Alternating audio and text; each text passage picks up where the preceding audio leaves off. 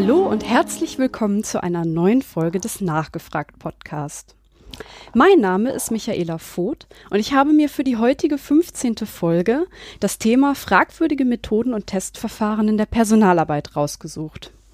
Dieses Thema ist ein bisschen ungewöhnlich, aber ein Feld, mit dem viele von uns und regelmäßig zu tun haben oder zumindest schon mal zu tun hatten, wo man aber gar nicht so richtig weiß, dass dieses Thema unterlaufen ist von fragwürdigen Methoden. Ich habe mich also entschlossen, dieses Thema mal als Beispiel ranzuführen, weil es sehr oft vorkommt, dass irgendwelche Sachen, mit denen wir oft zu tun haben, da irgendwelche fragwürdigen Methoden verwendet werden. Ich habe mir dazu wieder einen Gast eingeladen. Herzlich willkommen, Professor Uwe Canning. Hallo. Hallo. Ja, danke schön für die Einladung. Ja, freut mich, dass Sie sich die Zeit genommen haben. Ja, gerne. Sie sind Professor der Wirtschaftspsychologie, ist das richtig? Ja, das ist richtig. Mhm.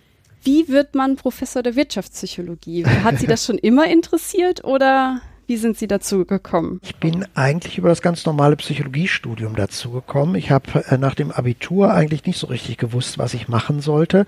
Habe dann Zivildienst gemacht in der Kinder- und Jugendpsychiatrie und bin so auf die Psychologie aufmerksam geworden. Habe dann Psychologie studiert, eigentlich mit der Vorstellung, später mal auch Therapeut zu werden, so im Kinder- und Jugendbereich. Und dann ist das eigentlich so im Laufe des Studiums eher so äh, geworden, dass ich Spaß hatte an der Forschung und dachte, ich möchte eigentlich gerne gerne in dem Bereich sein. Und dann lernt man da ja noch ganz andere Gebiete außerhalb der klinischen Psychologie kennen. Und das ist eigentlich nichts gewesen, was ich von Anfang an geplant habe, sondern was sich einfach im Laufe so meiner akademischen Laufbahn nach und nach so entwickelt hat. Und Professor äh, sind Sie dann auch direkt, ähm, also haben Sie immer schon in der Wirtschaftspsychologie gearbeitet oder ist das dann auch quasi erst gekommen? Ich war an der Uni Münster, habe ganz normal Psychologie studiert, habe ähm, meine Diplomarbeit in der Sozialpsychologie geschrieben. Dann in der Promotion habe ich schon so ein Thema gehabt an der Schnittstelle zwischen Sozialpsychologie und Wirtschaftspsychologie. Da ging es damals um Konflikte zwischen Ärzten und Krankenschwestern, die ich untersucht habe. Und dann habe ich gewechselt in eine andere Abteilung, also von der Sozialpsychologie in die Abteilung für Organisationspsychologie, habe dann da gearbeitet, auch in solchen Praxisprojekten, die wir betreut haben, habe habilitiert zu dem Thema mhm. oder zu dem in dem Bereich ähm, der Wirtschaftspsychologie. Da ging es vor allen Dingen um soziale Kompetenzen, Diagnostik sozialer Kompetenzen, was ja zum Beispiel auch in der Personalauswahl oder in der Personalentwicklung wichtig ist. Und habe in der Zeit eben auch schon an der Uni Münster damals so Praxisprojekte betreut. Das heißt, da sind also in der Regel irgendwelche Behörden auf uns zugekommen und haben uns gefragt, ob wir sie nicht unterstützen können können bei der Durchführung von Auswahlverfahren oder der Durchführung von Mitarbeiterbefragungen.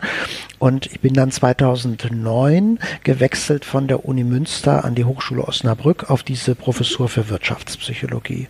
Und ja, hier sind so vor allen Dingen meine Gebiete auch der Bereich der Personaldiagnostik, also das bedeutet Personalauswahl, Leistungsbeurteilung, Mitarbeiterbefragung.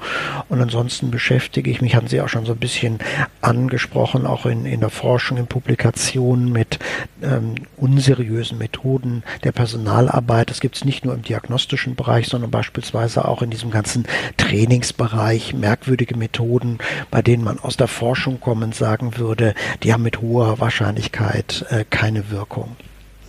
Wie kommt man darauf, ähm, diese fragwürdigen Methoden anzugucken in der Personalarbeit? Das ist interessanterweise äh, letztendlich durch die Studierenden ausgelöst äh, worden. Ich habe an der Uni Münster die Vorlesung Personal- und Organisationspsychologie gehalten und habe natürlich das vermittelt, was ich eben so aus der Forschung kannte, was ich auch aus Lehrbüchern selbst damals als Student gelernt habe. Und dann kamen halt immer Fragen von Studenten zu Methoden, von denen ich in meinem ganzen Leben noch nicht gehört habe.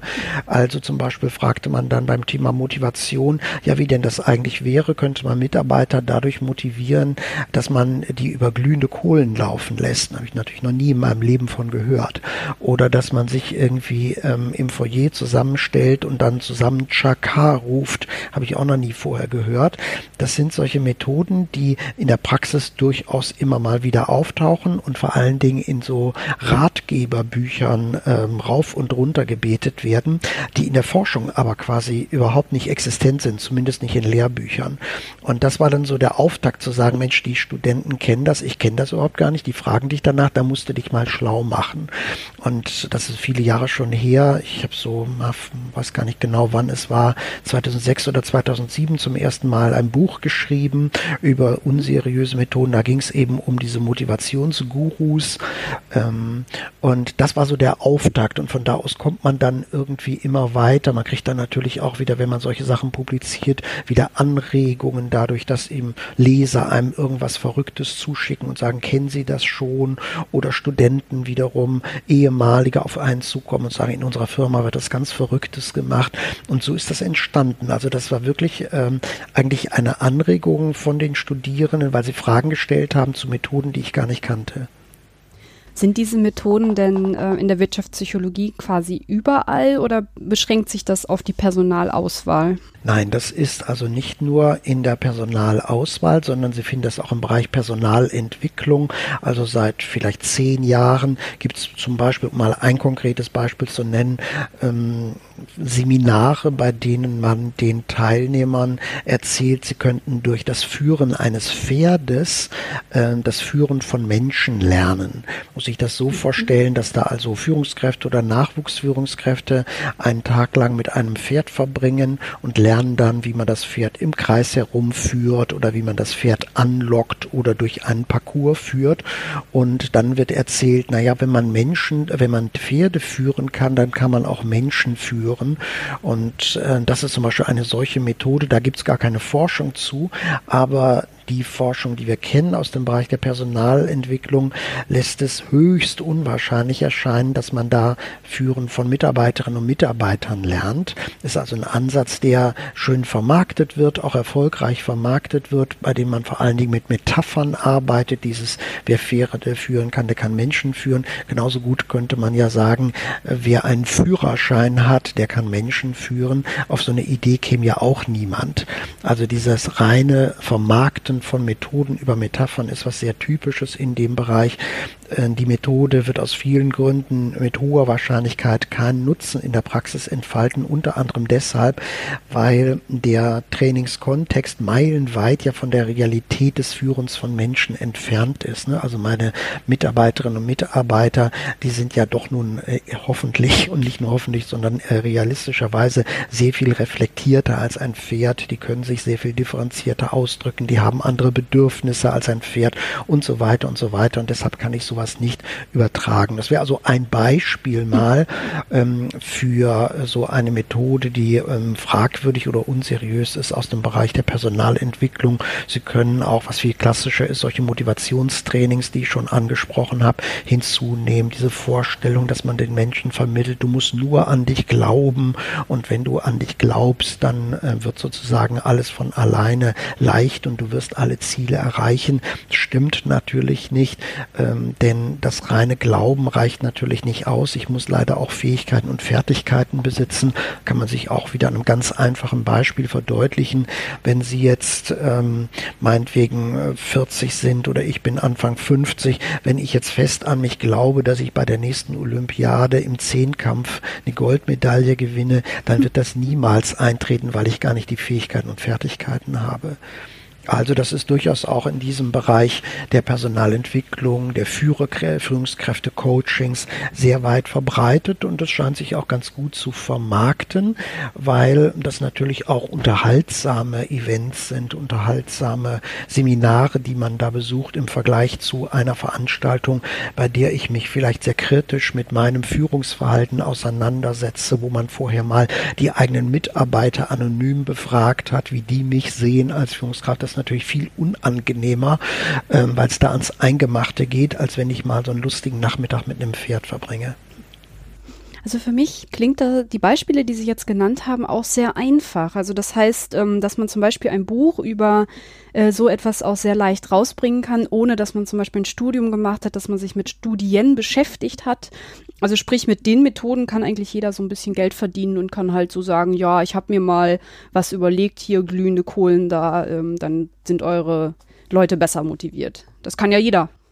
Das ist eindeutig so. Gerade im Bereich Coaching ist es so, das ist eine Berufsbezeichnung, die gar nicht geschützt ist. Jeder kann morgen eine Internetseite aufmachen, kann sich Coach nennen, hat dann vielleicht äh, entweder gar nichts gelernt, sich zwei, drei Ratgeberbücher durchgelesen, hat sich selbst was ausgedacht oder besucht irgendein ein Wochenendseminar und nennt sich dann äh, Experte für Personalentwicklung, für Coaching, für Führung und so weiter. Das ist ein großes Problem. Also ähm, es gibt, wenn man so will, will keine Qualitätssicherung in dem Bereich. Das bedeutet ja. natürlich nicht, dass da alle unseriös wären, die in dem Bereich arbeiten. Da sind natürlich auch viele seriöse dabei.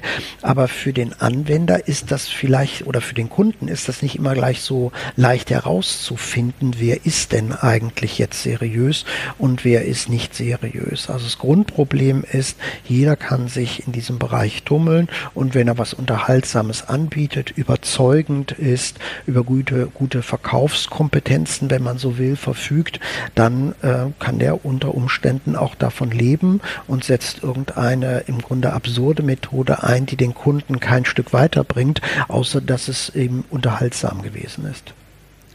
Okay, also wir haben jetzt quasi schon zwei Aspekte. Das eine ist, dass halt das ähm, Wort Coaching bzw. Ratgeber ist nicht geschützt, da gibt es keine Qualitätssicherung, wo dann oft Methoden vermarktet werden, vor allem über Metaphern.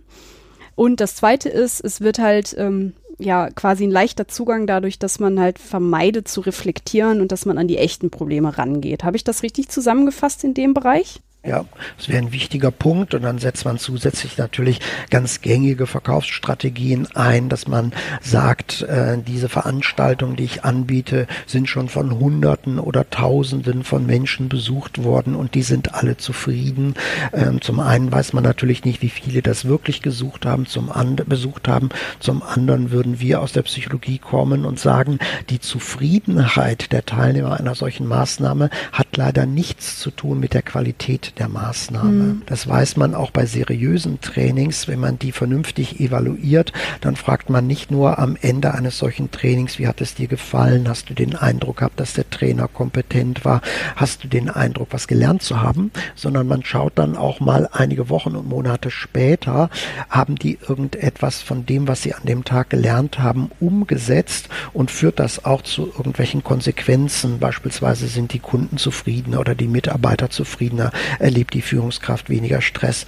Und aus solchen Studien weiß man, dass dieses subjektive Erleben einer Maßnahme zu geradezu null korreliert mit dem tatsächlichen Lernerfolg und auch zu null korreliert mit der späteren Umsetzung, ähm, also dem Transfer in den Berufsalltag. Es kann also etwas viel Spaß machen und ich habe den Eindruck, das war eine tolle Geschichte und am Ende hat es überhaupt nichts gebracht. Das sind also ein Stück weit Taschenspielertricks. Vielleicht glauben sogar die Anbieter zum Teil an das, was sie da sagen. Aber es ist ja die Aufgabe der Forschung, sowas auch kritisch zu reflektieren und zu sagen, da täuscht ihr euch einfach und der Kundenseite klar zu machen, selbst wenn da 3000 Leute hingegangen sind und davon sind 2000 Leute zufrieden, sagt das leider nichts wirklich über den Nutzen einer solchen Maßnahme. Es sagt nur, dass die vielleicht unterhaltsam war oder gute mhm. Stimmung erzeugt wurde. Woran kann ich denn jetzt ein äh, seriöses Training erkennen? Gibt es da noch andere Punkte, die ich, die ich mir angucken kann? Das ist nicht ganz so leicht. Also ich würde erstmal sagen, ich würde mir genau anschauen, welche Qualifikation hat denn eigentlich die Person, die das dort anbietet. Mhm. Und dabei ist nicht wichtig, dass sie Erfahrung hat. Denn sie können natürlich auch äh, zehn Jahre lang Erfahrung sammeln in Bereichen, die nicht seriös sind. Ja, also das sagt erstmal nichts aus. Ich würde schauen, was haben die Leute denn eigentlich für eine Grundausbildung? Was haben die studiert? Und wenn jemand also beispielsweise ähm, Versicherungs Kaufmann ist und nachher als Experte für Führungskräftetrainings auftritt, da wäre ich erstmal hellhörig und würde sagen, das ist doch komisch. Der würde ja auch nicht hergehen und sich als Experte für Herzchirurgie verkaufen. ähm, warum soll der denn bei seiner Ausbildung Experte dafür sein? Das gilt auch für viele Studiengänge. Also ähm, ich, ich kenne keine Statistiken dazu. Meine subjektive Wahrnehmung ist aber, dass sich in der Branche ganz viele Menschen tummeln, die Studiengänge absolviert haben haben, die ja oftmals ein bisschen auch in die Arbeitslosigkeit führen. Also wenn sie ähm, früher halt einen Magister studiert haben, Philosophie ähm, kombiniert mit Politologie und äh, weiß jetzt gar nicht noch ein drittes Fach dazu, dann ist das relativ schwierig, auf einem Arbeitsmarkt was zu bekommen. Und dann ist eine Möglichkeit, dass man sich so flüchtet in diesen Erwachsenenbildungsbereich, weil da ähm, nicht so stark nachgefragt wird, was haben die Leute eigentlich gelernt. Hm. Also da würde ich erstmal von vornherein schauen, was haben die eigentlich für eine Ausbildung. Wenn jemand im Bereich Erwachsenenbildung tätig ist, dann würde ich klassischerweise erwarten, dass jemand äh, Psychologie studiert hat oder Pädagogik mit Schwerpunkt Erwachsenenbildung, vielleicht BWL mit Schwerpunkt Personal. Das wären eher so typische Studiengänge, wo ich sage, da ist zumindest mal eine Basis gelegt worden. Hm, das wäre das eine. Dann würde ich auch mir anschauen, ähm, was sind denn das eigentlich für Methoden. Ich muss mich leider ein bisschen schlau machen. Wir wissen aus der Forschung, Trainingsmaßnahmen sind vor allen Dingen dann erfolgreich, wenn sie nah dran sind an der Berufsrealität. Also wenn beispielsweise, nehmen wir mal an, es geht darum, Führungsverhalten zu verändern in einem solchen Training, dass ich dann auch Führungssituationen simuliere in dem Training und nicht nur rede über Führung. Oder ähm, einfach weil es nicht ausreicht, ein Konzept im Kopf zu haben. Man muss auch sozusagen Routinen allmählich aufbauen.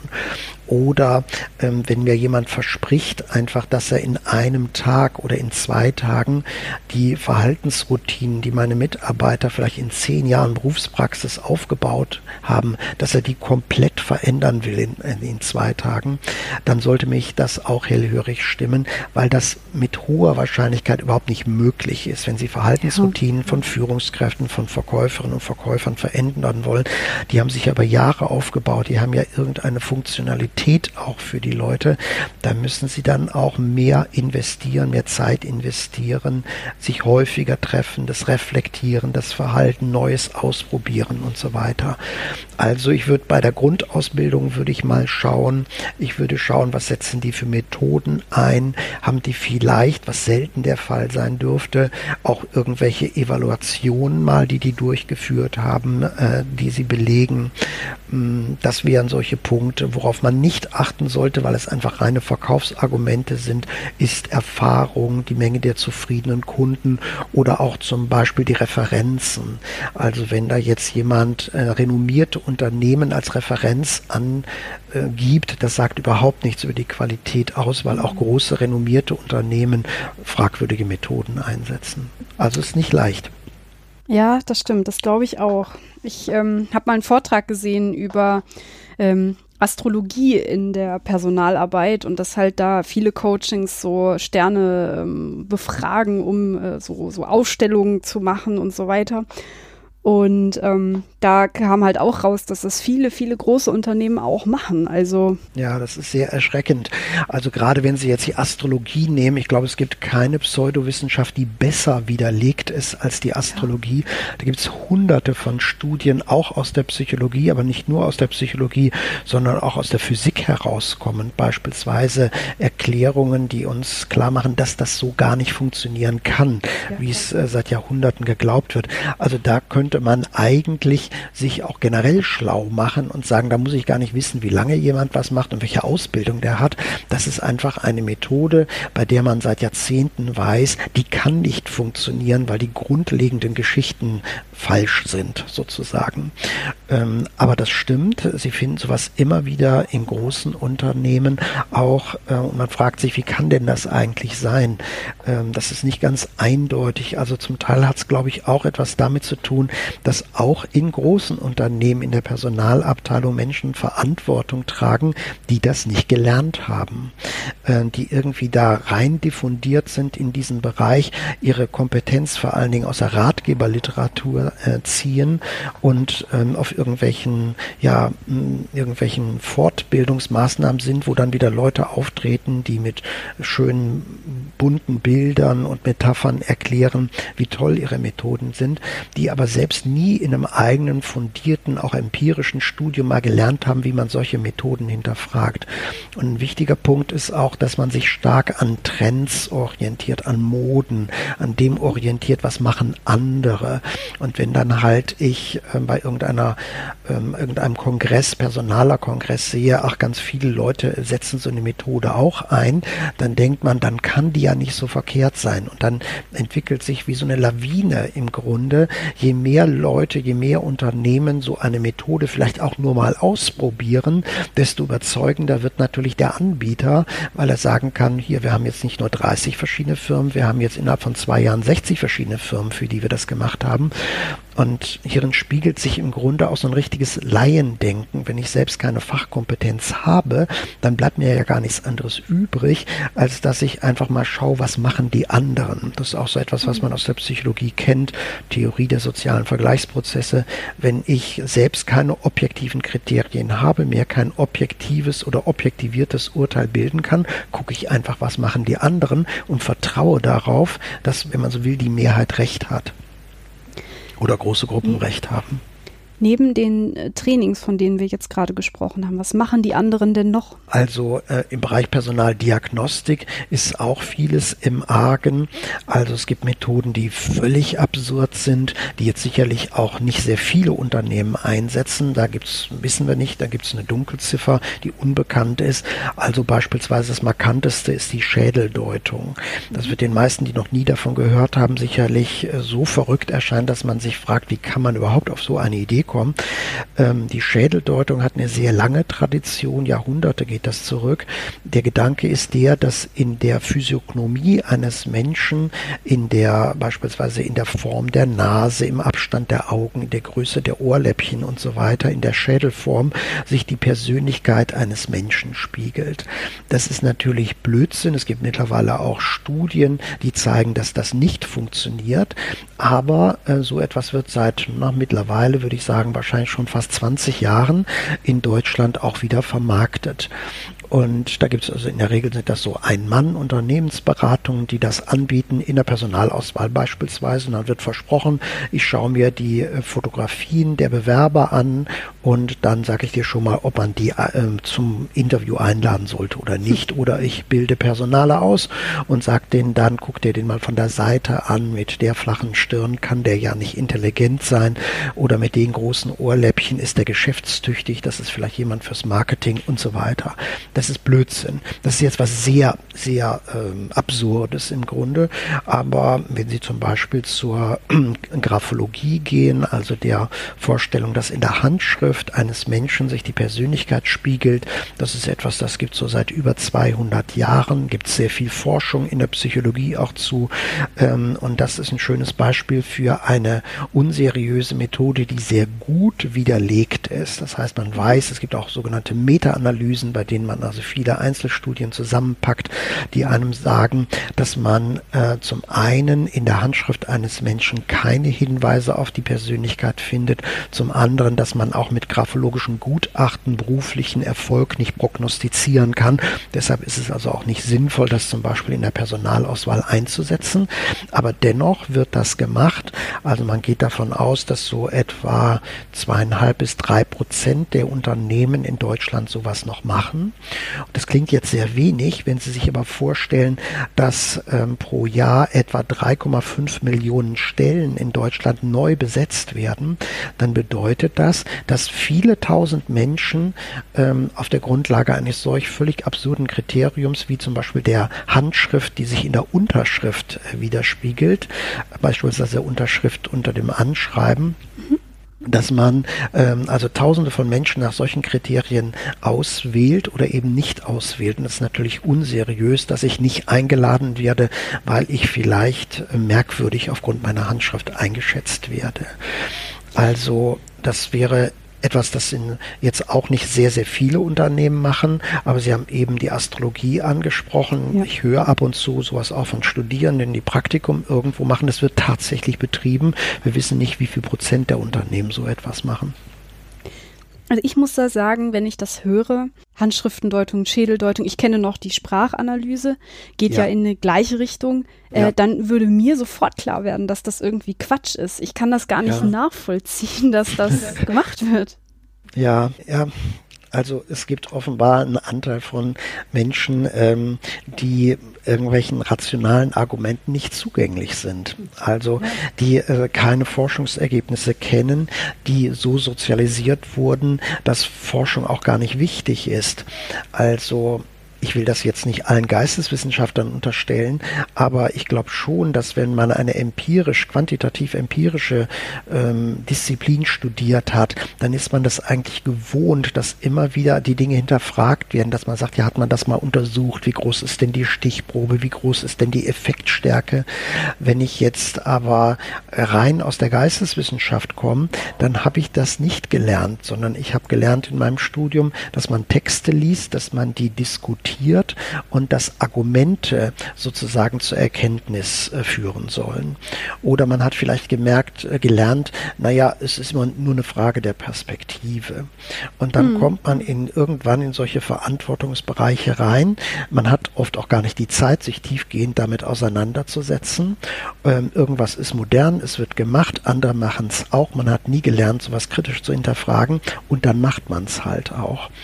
Was man auch nicht unterschätzen darf, das habe ich auch häufiger schon gehört auf Vorträgen, die ich halte, dass dann manchmal Personaler zu mir kommen und sagen, Herr Canning, ich weiß, dass das Mist ist, was wir machen, ich muss es aber machen, äh, weil das von oben vorgegeben wird. Mhm. Also ich habe mal eine Personalerin gehabt, die nach einem Vortrag zu mir kam und sagte, Herr Canning, bei uns ist es noch viel schlimmer.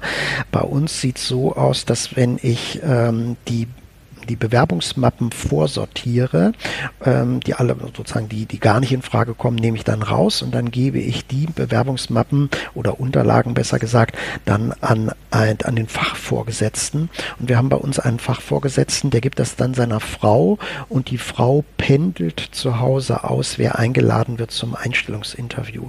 Natürlich weiß, ja, natürlich weiß ich, dass das kompletter Blödsinn ist. Und das wissen wahrscheinlich auch die meisten Führungskräfte hier im Haus.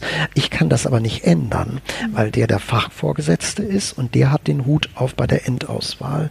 Oder es hat mir mal ähm, eine ehemalige Studentin, auch so über sieben Ecken kannte sie diesen Fall, von einem Fall berichtet, wo sogar der Personalchef eines Unternehmens auspendelte, welcher Bewerber eingeladen wird zum Einstellungsinterview.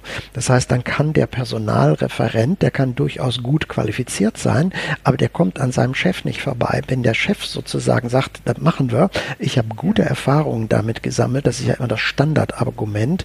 Sie werden äh, eigentlich fast nur Personaler finden und Führungskräfte, die immer gute Erfahrungen gesammelt haben mit den Methoden, die sie einsetzen. Also subjektiv erleben die das auch so, selbst wenn die Methode nicht sinnvoll ist. Dann kommen sie sozusagen gegen äh, solch eine Autorität nicht an. Und das ist ein großes Problem für diejenigen, vor allen Dingen, die gut qualifiziert sind und dann wissen, dass sie Mist bauen. Ähm, die müssen dann leider ja irgendwie sich da durchkämpfen, bis sie selbst mal in eine verantwortungsvolle Position kommen und dann ähm, sozusagen das verändern. Würden Sie denn sagen, dass sowas wie Schädeldeutung und Handschriftendeutung dann doch am Ende eher noch die Ausnahme ist? Also ja. zwei bis drei Prozent sind ja jetzt nicht. Ja, Genau, das ist schon eher noch die Ausnahme. Also das ähm, sind sozusagen die markantesten unseriösen Methoden. Aber es gibt auch so den alltäglichen Wahnsinn. Also gerade im Bereich Personalauswahl wissen wir sehr gut aus der Forschung kommend, wie man vorgehen müsste. Sie müssen sich vorstellen, es gibt so gut 50 Jahre Forschung in dem Bereich.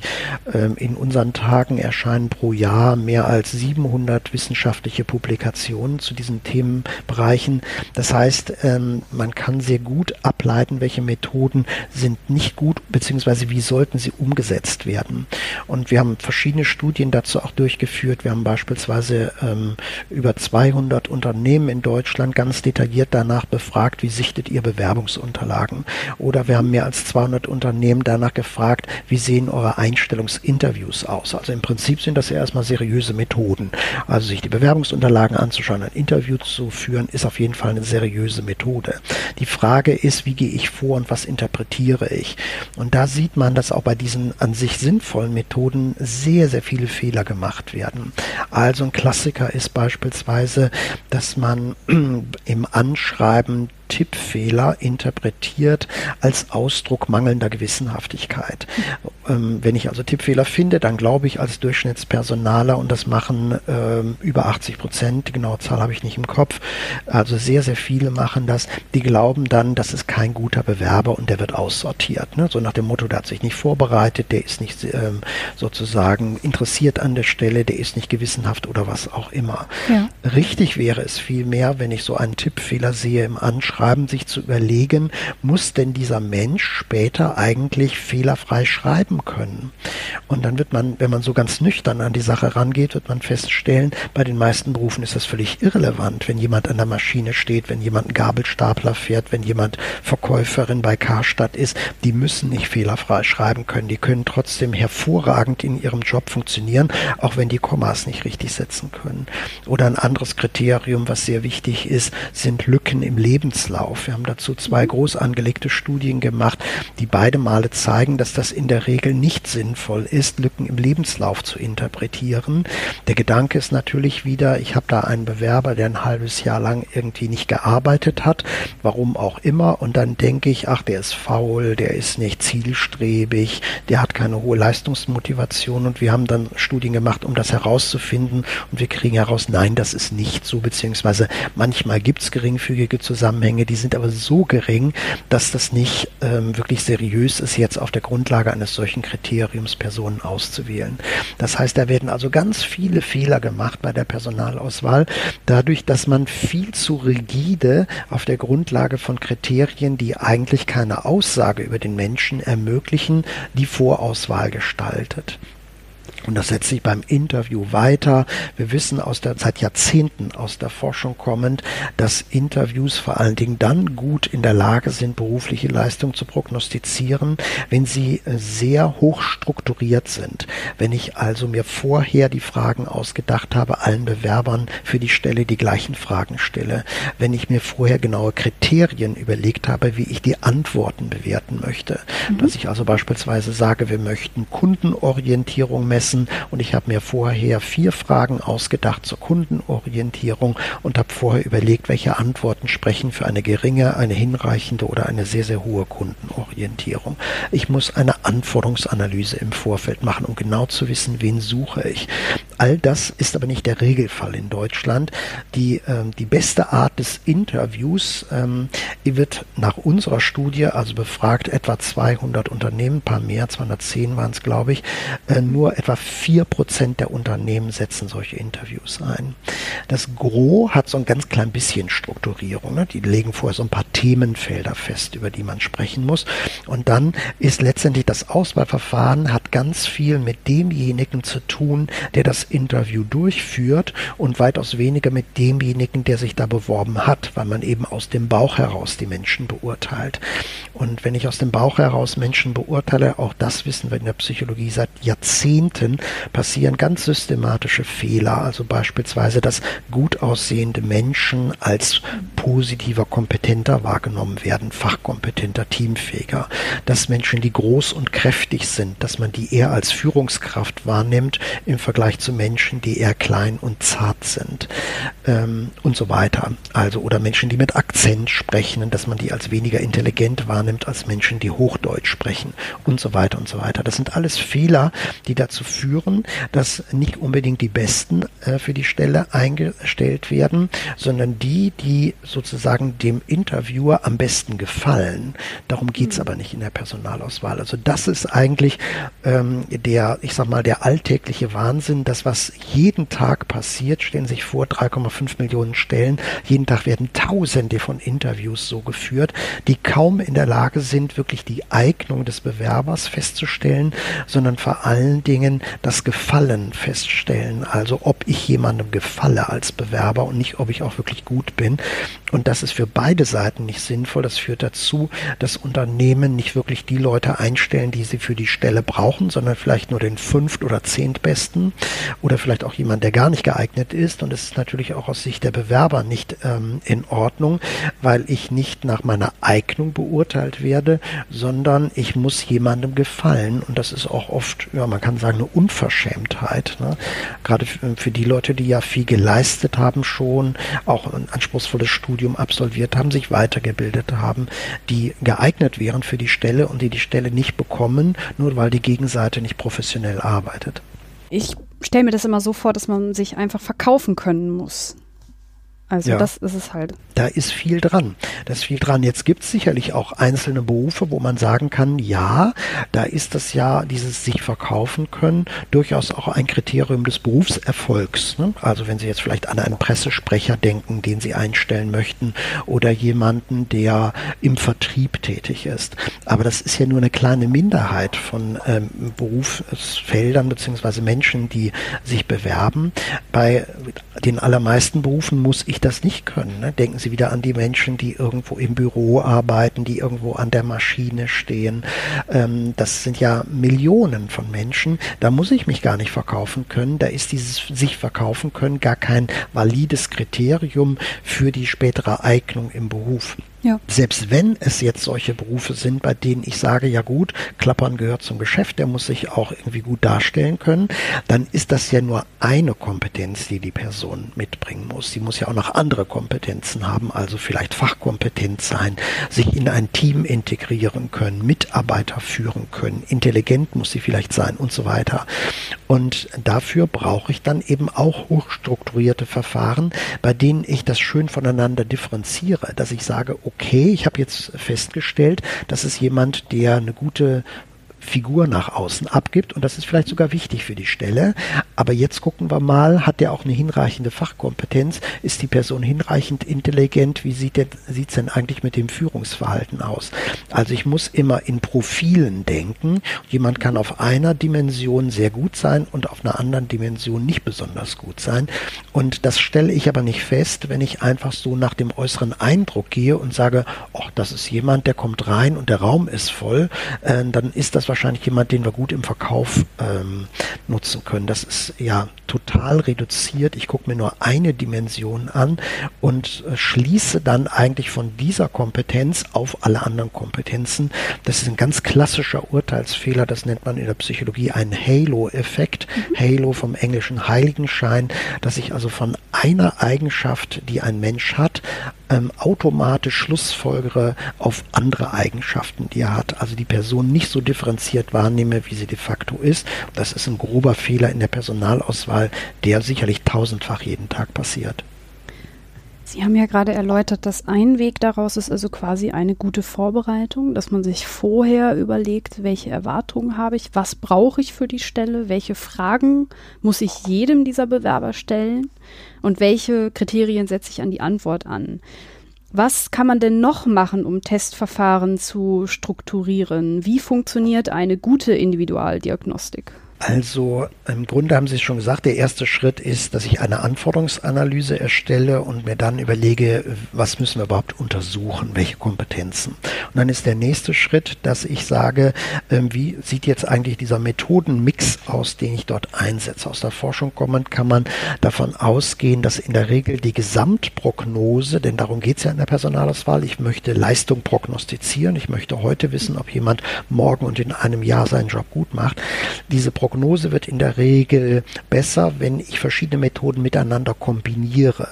Wenn ich also bei der Vorauswahl sehr liberal vorgehe, also nicht zu hart filtere, sondern lieber mal Leute, lieber einen zu viel als einen zu wenig einlade, dass ich dann ein hochstrukturiertes Interview habe, bei dem ich gezielt Fragen zu diesen Kompetenzen stelle. In der Forschung weiß man beispielsweise, dass ähm, situative Fragen ganz gut sind. Also ich konfrontiere den Bewerbern mit realen Situationen aus dem Berufsalltag. Stellen Sie sich vor, das und das und das passiert bei uns.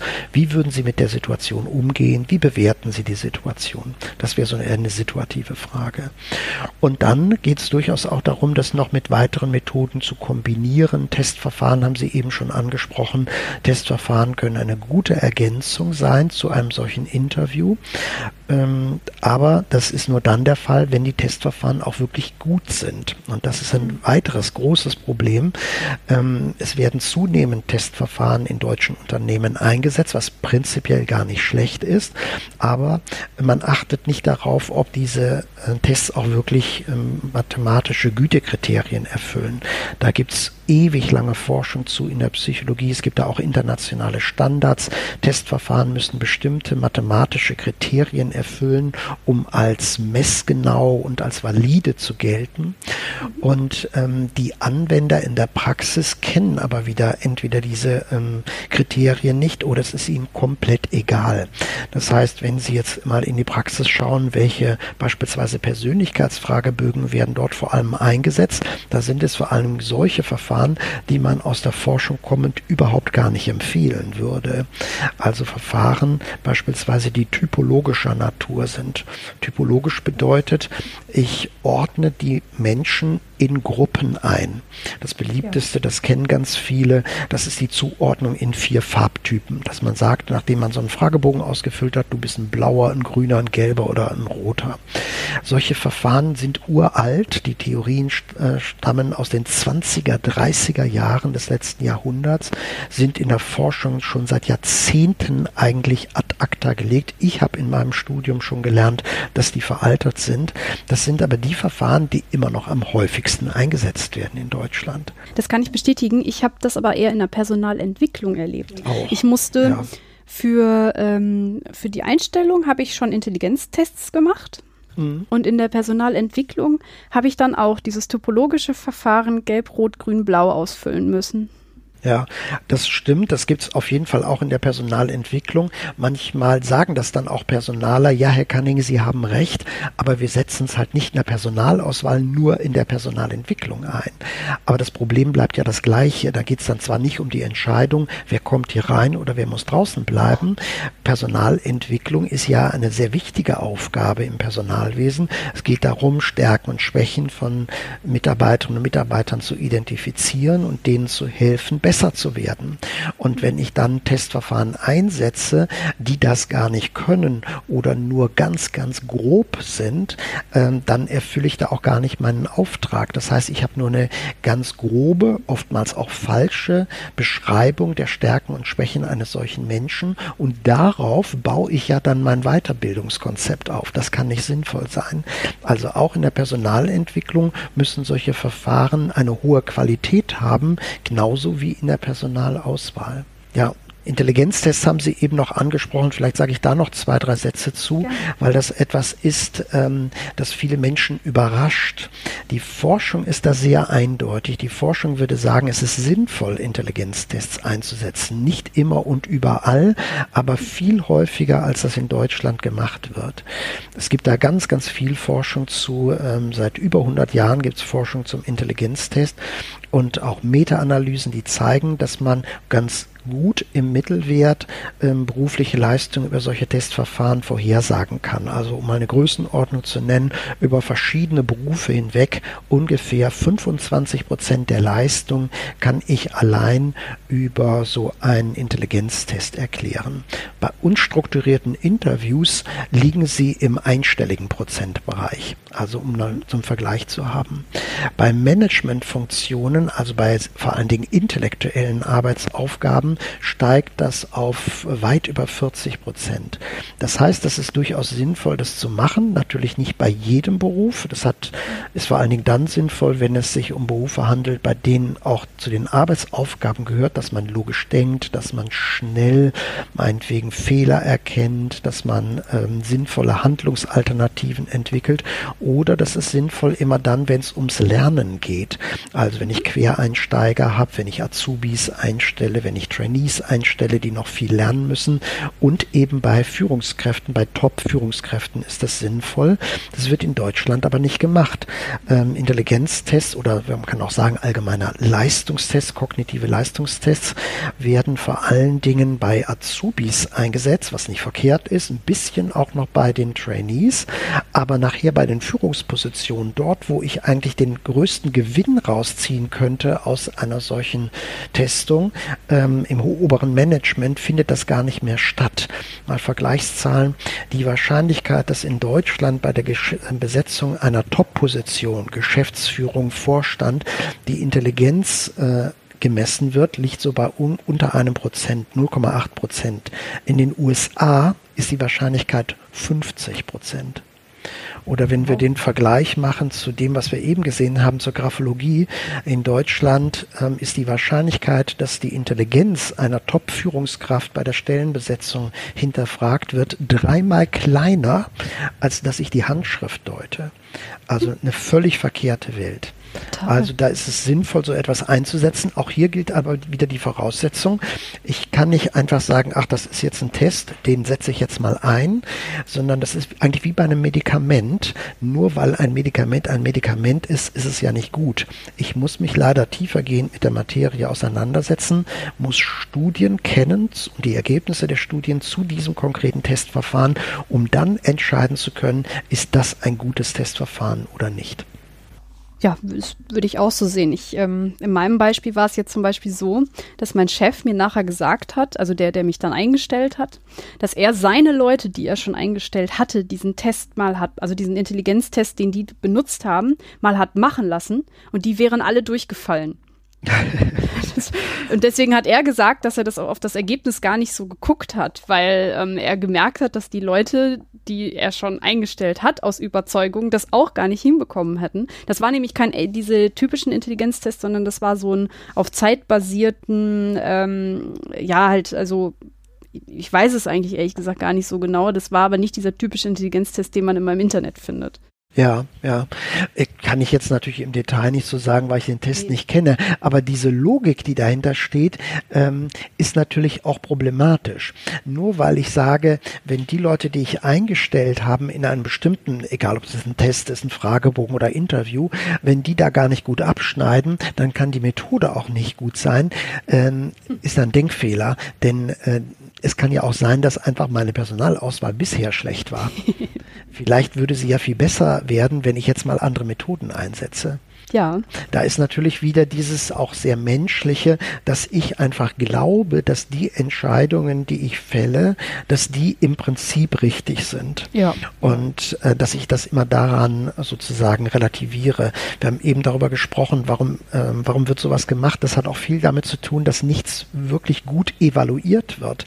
Wenn man wirklich mal im Unternehmen, das können jetzt natürlich nur große Unternehmen wirklich auch praktisch durchführen, wenn ich mal wirklich das konkret untersuchen würde, wie gut kann ich mit meinem Auswahlverfahren Leistung prognostizieren ähm, in einer kontrollierten Studie, dann würde einem auffallen, wie schlecht oft die Verfahren sind. Wenn man das aber nicht macht, weil man es nicht, nicht kann oder weil man vielleicht auch Angst hat vor den Ergebnissen, ähm, weil es einen vielleicht auch gar nicht interessiert, kriegt man auch nicht raus, wie gut wirklich die Verfahren sind. Ich habe mal eine Studentin gehabt, die hat nach ihrem Studium in einem Unternehmen, dem sie angefangen hat, die Verantwortlichen tatsächlich überreden können, dass sie das mal untersucht, wie gut man wirklich mit dem Auswahlverfahren, ich glaube es waren Trainees, die berufliche Leistung der Trainees vorhersagen kann. Und rausgekommen ist eine negative Validität. Das bedeutet, je besser jemand im Auswahlverfahren abgeschnitten hat, desto schlechter war später seine Leistung. Das heißt also, dieses Unternehmen war sogar noch schlechter als der Zufall, schlechter als der Münzwurf. Ähm, das hören die natürlich nicht gerne, aber das ist eine wichtige Information, um dann irgendwann auch mal zu sagen, wir müssen jetzt was ändern. Ja. Sie hatten eben die ähm, topologischen Verfahren angesprochen. Da wollte ich dann gerne nochmal nachfragen. Sie haben jetzt gesagt, ein Intelligenztest ist ganz gut, ein topologisches Verfahren, also in manchen Berufen ein topologisches Verfahren nicht. Was gibt es denn noch für Testverfahren, die dann doch eher seriöser sind und eine Individualität abbilden können? Also ähm, es gibt im Grunde, wenn man so will, zwei Welten. Es gibt auf der einen Seite die Verfahren, die aus der Forschung kommen und ähm, transparent in der Regel auch erforscht werden. Das heißt, die werden veröffentlicht in Testverlagen. Da gibt es ein Manual, da steht genau drin, was untersucht wurde. Und es gibt die Möglichkeit auch für andere Forscher, solche Tests zu hinterfragen, also eigene Studien damit durchzuführen. Und es gibt die Testverfahren, die in Unternehmensberatungen entwickelt und vertrieben werden, wo es dieses Korrektiv nicht gibt. Ähm, ich würde grundsätzlich immer empfehlen, erstmal bei solchen Testverfahren, wissenschaftlichen Testverlagen, Entschuldigung, bei wissenschaftlichen Testverlagen mal nachzuschauen, was haben die denn eigentlich im Angebot. Und ähm, dann werden Sie feststellen, dass da heute eigentlich fast nur noch dimensionale Verfahren existieren. Das bedeutet, ich habe ähm, irgendwelche, manchmal ist es eine Theorie im Hintergrund, manchmal ist es aber auch ein sehr praktischer Ansatz, dass man meinetwegen zehn verschiedene Facetten der Persönlichkeit oder der Arbeitsmotivation, der Leistungsmotivation und so weiter unterscheidet. Und am Ende bekommt dann jeder, der solch einen Fragebogen ausfüllt, ähm, auf jeder Dimension einen Punktwert. Ne? Und dann weiß man halt, wo sind hier Stärken und wo sind hier Schwächen, vereinfacht ausgedrückt. Wichtig ist dabei, dass ich mir eben diese mathematischen Kennwerte anschaue, schaue, welchen Studien haben die durchgeführt, wie ist die Messgenauigkeit beispielsweise, wie sieht es äh, bei der Validität aus, solche Testverfahren und Fragebögen arbeiten eigentlich auch immer mit Normen.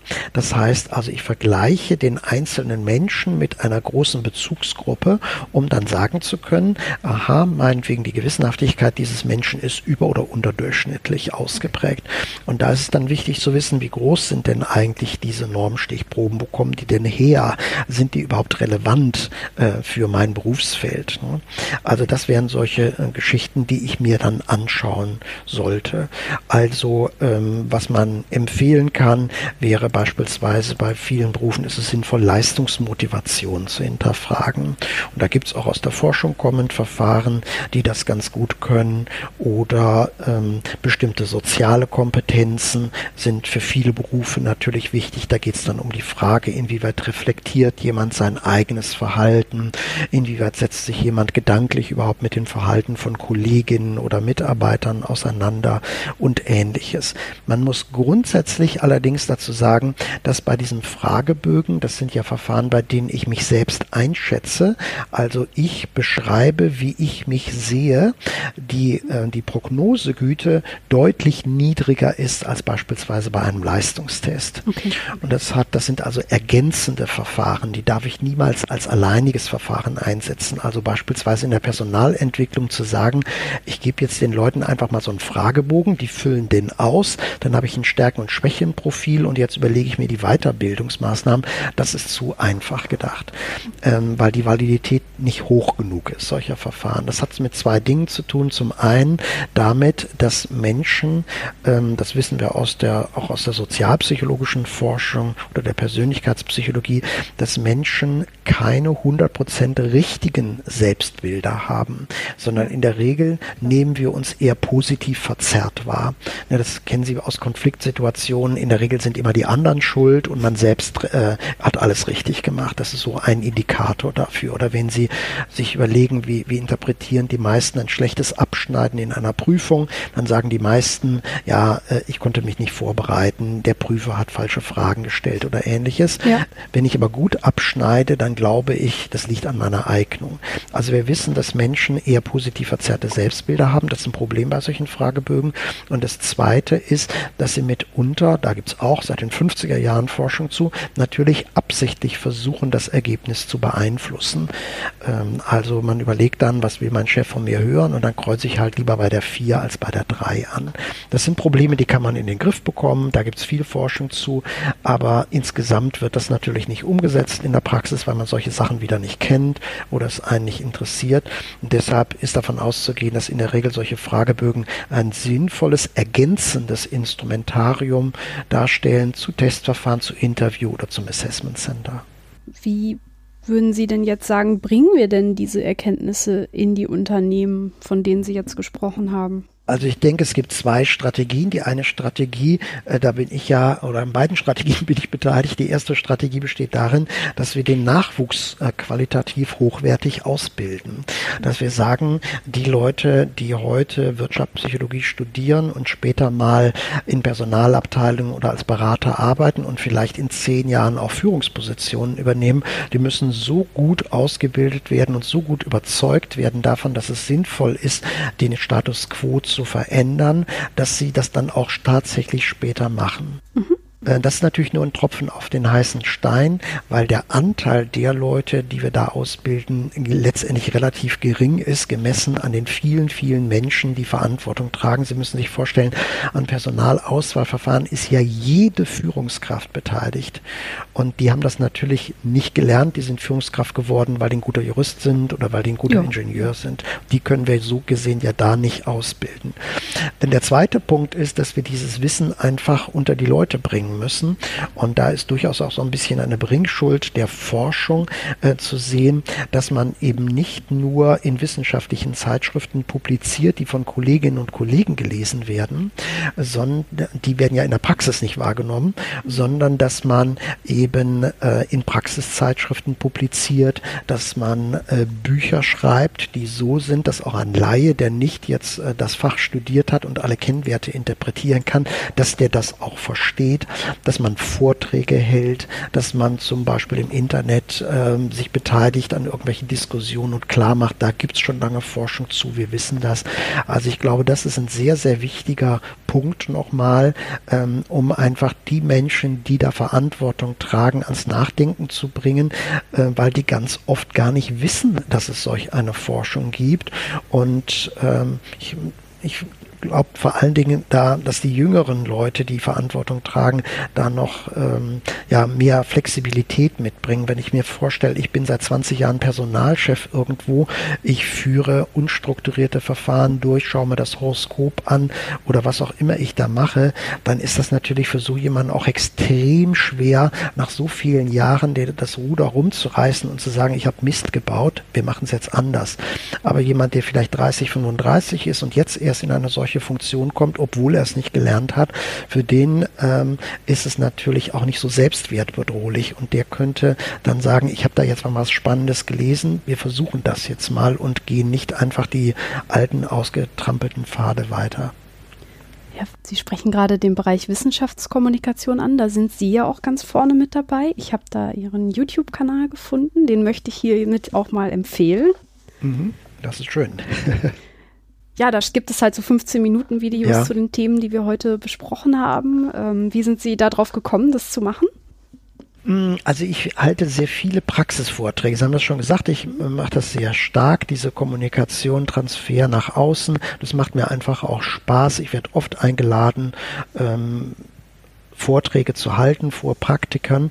Und ähm, auch wenn man noch so viele Vorträge hält, sind das natürlich immer mal, naja, das sind mal hier 60 Personen, das können auch mal 250 Personen sein, die da in so einem Saal sitzen.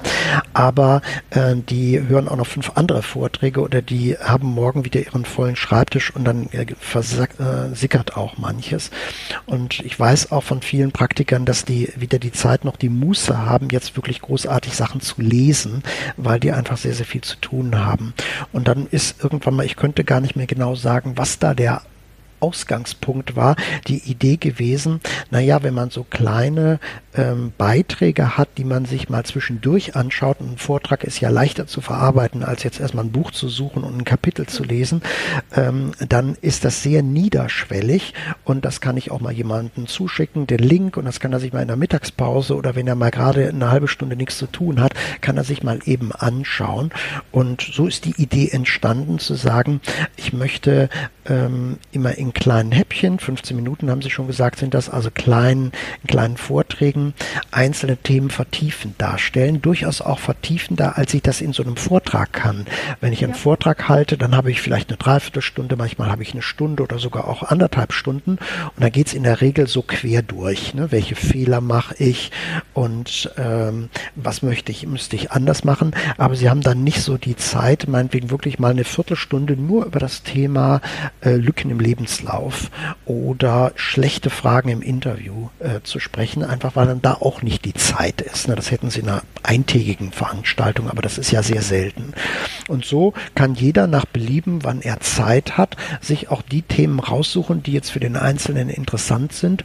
Und ähm, das Ziel dabei ist, es wirklich eben auch so zu machen, dass man nicht nur eine Meinung äußert. Es gibt ja viele Leute im Internet, auch Coaches, Berater, die völligen Blödsinn verzapfen und die sich einfach nur berufen auf ihre Meinung oder auf ihre vermeintliche Erfahrung. Und da einfach einen Strich zu ziehen und zu sagen, nein, ich will ähm, was anderes machen. Ich beschäftige mich auch mit solchen Themen, aber ich versuche da, wo es irgendwie geht, immer den Bezug zur Forschung herzustellen und damit auch äh, die Menschen überhaupt mal dahin zu führen, zu verstehen, sowas kann man untersuchen. Es gibt Studien dazu. Man muss nicht nur diskutieren und Überzeugungen entwickeln. Das war so der Gedanke dabei und wir sind jetzt da seit etwas mehr als einem Jahr dabei und das läuft, glaube ich, ganz gut. Es sind immer mehr Menschen, zunehmend mehr, die sich das anschauen. Es gibt auch überwiegend positive Rückmeldungen. Ja, ich muss sagen, ich finde das auch sehr gut. Besonders, wie Sie sagen, diesen Forschungsbezug. Ja, dass man Zahlen auch mal präsentiert, ne? Genau. dass man nicht nur sagt, das ist schlecht, sondern dass man sagt, naja, wir reden hier über einen Effekt von 4% und eine alternative Methode hat einen Effekt von 25%. Das ist dann hoffentlich auch überzeugender. Ja, und ich hoffe, dass wir auch heute in dem Interview ein bisschen dazu beigetragen haben, dass man diese ganzen Verfahren einschätzen kann ich ähm, fasse nochmal zusammen. Also wir hatten unseriöse Verfahren, die auch relativ schnell als solche zu erkennen sind. Handschriftendeutung haben Sie jetzt zum Beispiel angesprochen. Aber es gibt halt auch Personalentwicklung im Training. Da gibt es sehr viele Dinge, die im Argen sind, vor allem halt so tägliche Fehler, dass ähm, Sachen nicht strukturiert sind, dass man sich quasi das erstbeste Verfahren nimmt, äh, wie zum Beispiel topologische Verfahren, die auch zum Teil sehr leicht sind, weil sie den Menschen sehr leicht ein, einteilen in bestimmte Bereiche. Insgesamt ist das Feld Testverfahren sehr, sehr schwierig. Und um da rauszukommen, würden Sie vor allem vorschlagen, dass wir den Nachwuchs bilden und dass wir Wissenschaftskommunikation betreiben. Würden Sie sagen, da jetzt irgendwas vergessen haben? Das ist hervorragend zusammengefasst. Das ist genau richtig. Gut. Dann würde ich sagen, machen wir den Sack an der Stelle zu und ich bedanke mich sehr herzlich, dass Sie mir geholfen haben, dieses Gerne große Feld zu verstehen und mir mal einige Methoden erklärt haben und wie wir aus der Nummer auch wieder rauskommen und die Qualität sichern können. Ja, danke schön. Ich habe zu danken. Habe ich gerne gemacht. Dann gehe ich über zum letzten Teil der Sendung. Im letzten Teil der Sendung gebe ich meinem Gast immer gerne ein Horoskop mit auf dem Weg. Und passend zum Thema habe ich für Sie ein ähm, Berufe-Horoskop rausgesucht. Mhm. Ich bin gespannt. Wissen Sie Ihr, ähm, Ihr, Ihr Sternzeichen? Ich bin Fisch. Fisch. Okay, Sie haben im März Geburtstag. Ja. Okay, also das ist aufgeteilt jetzt in erstmal eine Prognose und dann mit welchen Sternzeichen Sie am besten zusammenarbeiten können. Das ist ja spannend. Mhm. Also, glänzende Aussichten für die Fische. Glücksplanet Jupiter begünstigt Sie in Finanzangelegenheiten. Doch es wird Ihnen nichts geschenkt. Sind Sie hingegen aktiv, greift Saturn Ihnen auch bei schwierigen Projekten unter die Arme und macht Ihnen Mut, die anspruchsvollen Aufgaben in Angriff zu nehmen. Auch für eine berufliche Neuorientierung stehen die Sterne gut. Vor allem, wenn Sie im kreativen Tätigkeitsfeld wechseln möchten. Fische harmonieren am besten mit den Erdzeichen oder einem weiteren Wasserzeichen. Der Steinbock ist der ideale Partner, um ein wenig mehr Bodenständigkeit in ihr Leben zu bringen. Die Jungfrau tut ihnen gut, weil sie von ihrem Orientierungssinn profitieren. Sie wiederum zeigen ihr, dass man das Leben auch mal leicht nehmen kann. Ja, dann wissen Sie ja jetzt, dass Sie Ihre Kollegen zuerst mal fragen müssen. Ganz genau. Die werden lachen, wenn ich damit anfange jetzt, dass ich, äh, gerade ich, dass ich dann anfange und sage, sag mal, was bist du eigentlich für ein, ein Tierkreiszeichen? naja, so als Gag. Ja, genau, da kann man das mal versuchen. Ja, ich muss sagen, ich finde es einfach extrem ähm, erschreckend, dass solche Sachen wirklich auch eingesetzt werden. Ich habe ähm, ja. im Vorfeld der Sendung ähm, wollte ich für Sie eigentlich gerne ein äh, Horoskop machen in Bezug auf Personalberatung. Mhm. Das ist leider im Internet alles nicht umsonst. Deswegen ähm, ah. konnte ich Ihnen leider nur das hier raussuchen. Ja. Ähm, weil das ist halt wirklich erschreckend. Ich habe auf den Seiten halt gesehen, dass ähm, zum Beispiel Zitat, bei der Personalauswahl und Führung in Unternehmen gibt die Astrologie Auskunft über Eignung, Teamfähigkeit und Führungsqualitäten eines Stelleninhabers oder Bewerbers. Naja, Ja, und das ist natürlich äh, ganz typisch für solche Methoden, dass man immer sehr viel verspricht, auch ähm, durchaus in vielen Anwendungsfeldern sich tummelt, in der Hoffnung, dann bleibt für irgendjemanden immer noch was dabei. Ne? Wenn ich jetzt also sagen mhm. würde, wir sind nur in der Lage, die Eignung für den Beruf A zu messen oder meinetwegen nur Teamfähigkeit, dann würde das natürlich den Kundenkreis extrem einschränken. Wenn ich aber so breit bin, dass ich sage, wir können eigentlich eigentlich grundlegende Eigenschaften von Menschen messen, die du in der Personalauswahl brauchst, dann ist mein Markt riesig groß und unter diesen äh, im Grunde ja Millionen von Unternehmen finden sich dann eben auch ein paar, die mir mein Leben finanzieren. Ja.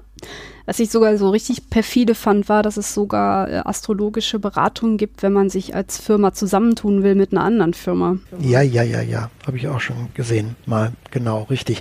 Dass man dann schaut, das ist also wie, wie äh, im Dreißigjährigen Krieg. Wallenstein hat ja auch solche Sachen gemacht, um sich dann beraten zu lassen, wann er einen Feldzug führt oder Ach. ähnliches. Und das gibt es dann bis heute. Vorschläge, wann man beispielsweise fusionieren sollte, wann die Sterne äh, so stehen, dass diese Fusion funktioniert oder ähm, mit welcher Firma man überhaupt fusioniert. Dann nimmt man das Gründungshoroskop quasi von Firma A und Firma B und schaut dann so ähnlich wie Sie es gerade auch bei den Menschen äh, gemacht haben, ob die Horoskope zusammenpassen ob das, ob das gut harmoniert. Und das ist natürlich auch so schön einfach dann wieder. Ich drücke da jemandem, ich weiß nicht, was es kostet, ein paar hundert Euro oder tausend Euro in die Hand und der gibt mir dann Sicherheit. Und der sagt mir dann, ja, versuch das, warte noch bis Oktober, aber dann funktioniert's. Das macht für mich natürlich als Entscheider die Sache furchtbar einfach. Ich kann mich wohl dabei fühlen, wenn ich hinreichend naiv bin, als wenn jetzt jemand käme und sagt, Moment, ähm, das ist eine sehr schwierige Aufgabe, die da vor dir liegt. Du musst äh, dir jetzt mal vielleicht die Kultur der verschiedenen Häuser anschauen, die da fusionieren sollen. Du musst mal vielleicht die Mitarbeiter einbinden in diesen Prozess der Fusion. Das ist natürlich alles viel mehr Arbeit und äh, verdeutlicht, wie komplex eigentlich das Problem ist. Ja. Aber für mich sieht es halt ganz klar so aus, als ob dann halt Leute, die das anbieten, da vor allem halt Geld mitmachen wollen. Muss ich ja, ganz offen natürlich. Sagen. Das Interessante ist, das werde ich auch manchmal gefragt, wenn ich so über solche ganz unseriösen Methoden berichte, ob denn eigentlich die Leute, die das vermarkten, selbst daran glauben. Und ich glaube, es gibt beide. Es gibt die, die einfach wissen, dass sie ihre Kunden abzocken, die wissen, dass das völliger Blödsinn ist, aber die spielen einfach mit der Naivität. Ich habe ja. aber auch schon mal jemanden erlebt, das war auch so ein Fernsehbeitrag vor einigen Jahren. Da haben wir einen äh, Graphologen im Grunde in so einem kleinen Experiment, man kann es nicht anders sagen, vorgeführt. Haben also in diesem mhm. Experiment gezeigt, dass er das nicht kann. Und der war aber so überzeugt von seiner Sache, dass der auch noch, als die Kamera aus war, äh, versucht hat, mich zu überzeugen davon. Also wirklich jemand, der lebte auch seit vielen Jahren davon, äh, das war auch sein Hauptberuf, der lebte davon, graphologische Gutachten zu erstellen. Und das war wirklich jemand, der das ideologisch äh, wie, in, wie in einer Sekte quasi äh, so vor sich her trug. Auch die gibt's natürlich und äh, die kann man natürlich auch nicht mehr überzeugen. Es geht auch nicht darum, die Anbieter solcher Methoden zu überzeugen. Man muss die Kunden überzeugen, dass die kritischer werden und sowas nicht einkaufen. Ja, man muss ja auch sagen, dass für viele Leute sowas dann auch identitätsstiftend ist. Also genau. man hat sich ne, man hat eine Erklärung gefunden, ja. man hat es sich vielleicht auch irgendwie leicht gemacht mhm. und man kann damit besser leben. Und wenn einem das jetzt jemand wegnehmen möchte, genau. dann geht es einem schlechter. Ja, ganz genau sicher, was soll denn so jemand machen, der da jetzt meinetwegen Mitte 40 ist, seit 20 Jahren davon lebt und wenn der jetzt irgendwann mal zu dem Schluss kommt, das ist jetzt alles Mist gewesen, ähm, soll der dann Taxi fahren? Ähm, also ne, das ist, hat ja auch wirklich dann existenzbedrohenden Charakter. Also das kann man schon verstehen aus dieser subjektiven Perspektive heraus, dass man dabei bleibt. Sie haben eben gesagt, sinnstiftend ist es. Ne? Es gibt mir eine Struktur, es gibt mir die Vorstellung, ich durchschaue die Welt und es ist oft natürlich dann auch eine Wirtschaft wirtschaftliche Sicherheit, die damit verbunden ist. Ja. Aber wir machen es anders. Wir nehmen niemandem etwas weg, sondern wir versuchen jemandem was zu geben, indem wir halt mit dieser Folge ein bisschen aufgezeigt haben, was man alternativ machen kann, welche Testverfahren seriös sind und welche Herangehensweise in der Personalarbeit wissenschaftlich fundiert ist. Prima. Genau, wie gesagt, ich bedanke mich bei Ihnen, dass Sie sich die Zeit genommen haben und ähm, dass Sie mir die Fragen so toll beantwortet haben. Gerne. Danke. Gerne, gerne. Und danke fürs Zuhören. Tschüss.